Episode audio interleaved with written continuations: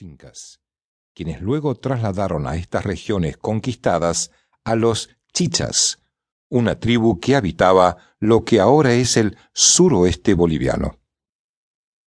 Pero hubieron señoríos que consiguieron repeler la invasión y mantener su independencia.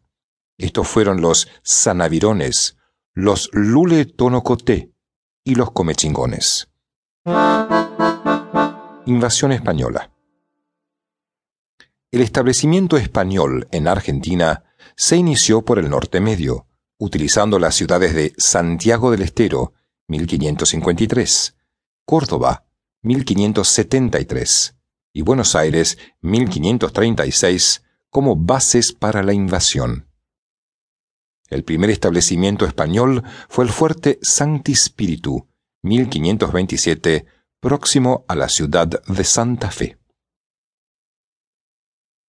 Es a partir del siglo XVII, producto del intenso mestizaje, que aparecen los gauchos, quienes luego tendrían un rol protagónico en la lucha por la independencia.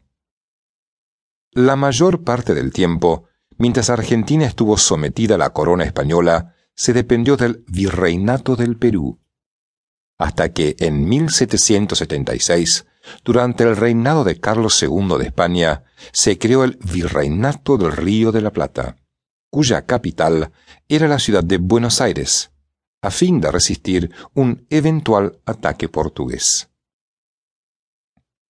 La revolución de Tupac Amaru II en 1780 abarcó no solo los territorios de Perú, sino también los de Argentina y Colombia.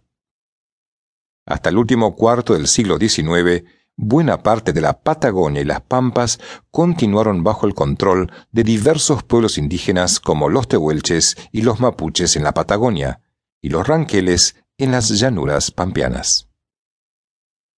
Asimismo, hubo territorios que no fueron doblegados por los ibéricos, sino que permanecieron en poder de los pueblos autóctonos como los tobas, mocovíes, pilagás y huichís hasta principios del siglo XX.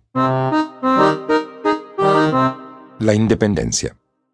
Cuando los ingleses quisieron invadir Argentina en 1806 y 1807, Santiago Liniers estuvo al mando de las tropas que se enfrentaron a los invasores.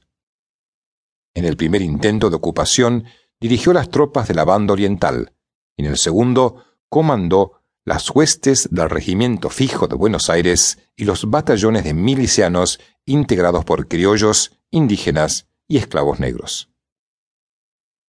Estos hechos, sumados a la voluntad popular, adelantaron la caída del virrey Rafael de Sobremonte y pusieron en su puesto a Santiago Liniers.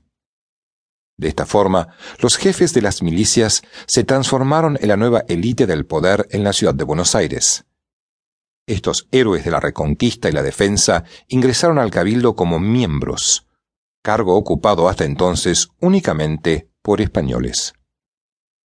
Debido a todos estos acontecimientos, Buenos Aires obtuvo un gran prestigio, por lo cual se le consideró la hermana mayor ante las demás provincias. Tras el cabildo abierto del 22 de mayo de 1810, en la ciudad de Buenos Aires estalló la Revolución de Mayo, que concluyó con el derrocamiento y la expulsión del virrey Cisneros. Luego se nombró una junta de gobierno constituida principalmente por criollos que desencadenó la Guerra de la Independencia de las Provincias Unidas del Río de la Plata, 1810-1824.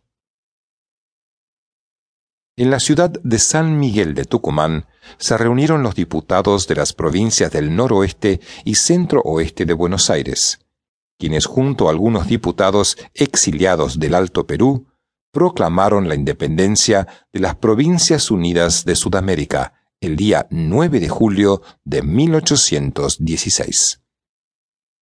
La proclama fue modificada para su juramentación del 21 de julio de 1816, a fin de desvanecer rumores sobre una posible intención de someterse a Portugal. En toda Sudamérica existían focos de resistencia contra la revolución.